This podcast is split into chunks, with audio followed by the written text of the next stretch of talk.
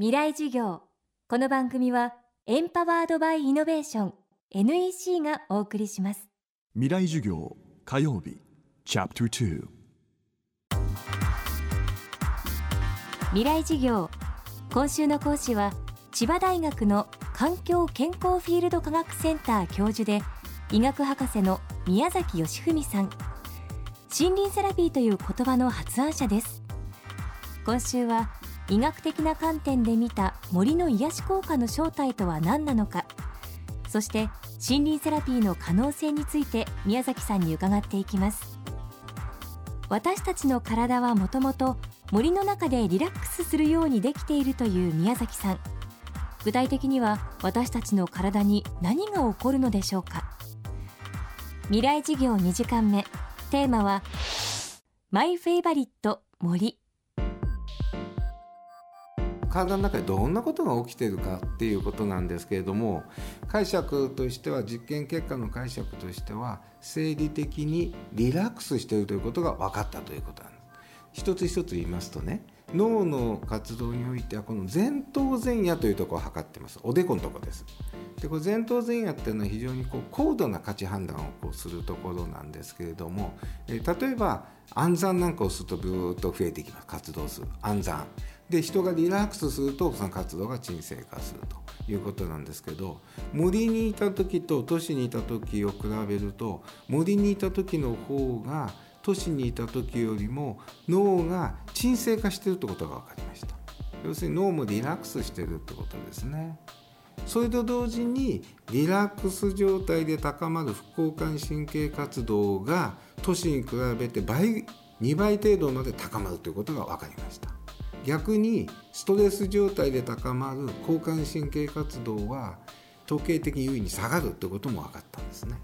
さらにストレスホルモンの濃度が12%程度下がるんですね。でさらに NK 細胞活性っていうのを測ったんですけど NK 細胞っていうのはナチュラルキラー細胞って言いましてこれが下がってくるとがんになる確率が高い。あるいはインフルエンザになる確率が高い。そういうようなことがもう明らかで2泊3日の森林浴森林セラピーで改善するということも分かったんですね。それでこういうね科学的データというのは実は2種類の取り方がありまして。1種類はフィールド実験っていって実際に森に行く。そこで撮ってみる。これもいろんな刺激を受けるわけですよね。あの匂いもあれば見た目の美しさもあれば音もあるし五感を介して影響っていうのはある。それからもう一個は室内実験といいまして人工気候室って呼ばれるあの刺激を変えてやるっていう実験が。そうすると、まあ、実際に部屋の中で森の風景を見るとかね。それから都市の風景を見る。それからフィトンチッドと呼ばれているものを実際に嗅いでみるっていう実験もすることができる。あとは小川のせせらぎ音のようなもの今もあの CD 等でいいの出てますよね。そういうものを使って音の刺激聴覚刺激だけを受けるってこともできるんですね。でそういう実験やってみるとですね各刺激一つ一つの刺激全て効果があります。であのトータルでのフィールド実験でも効果がある。というのがまず大きな結論です。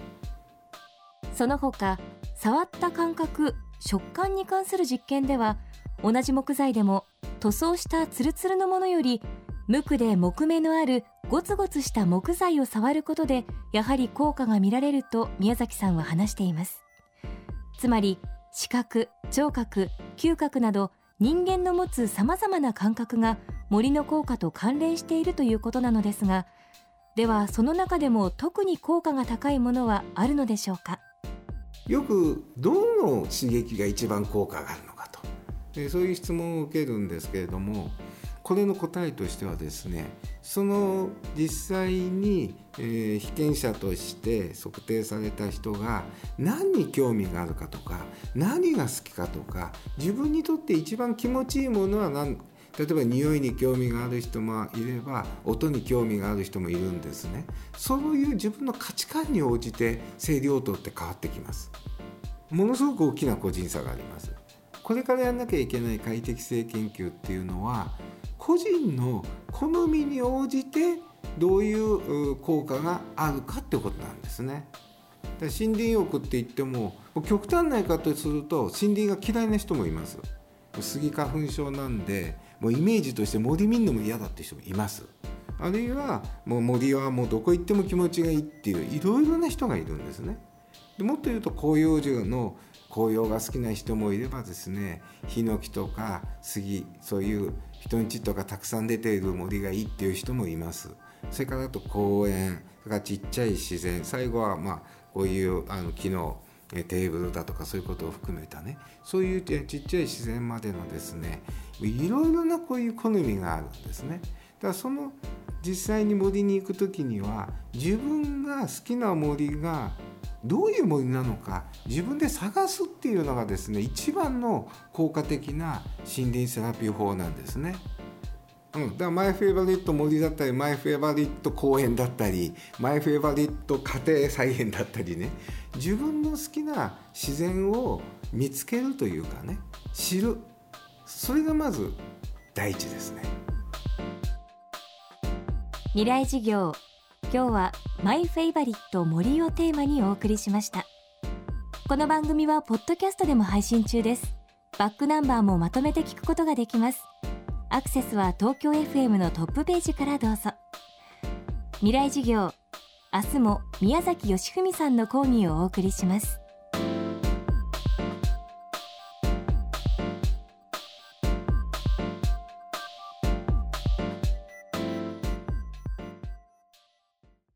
未来事業。この番組はエンパワードバイイノベーション NEC がお送りしました。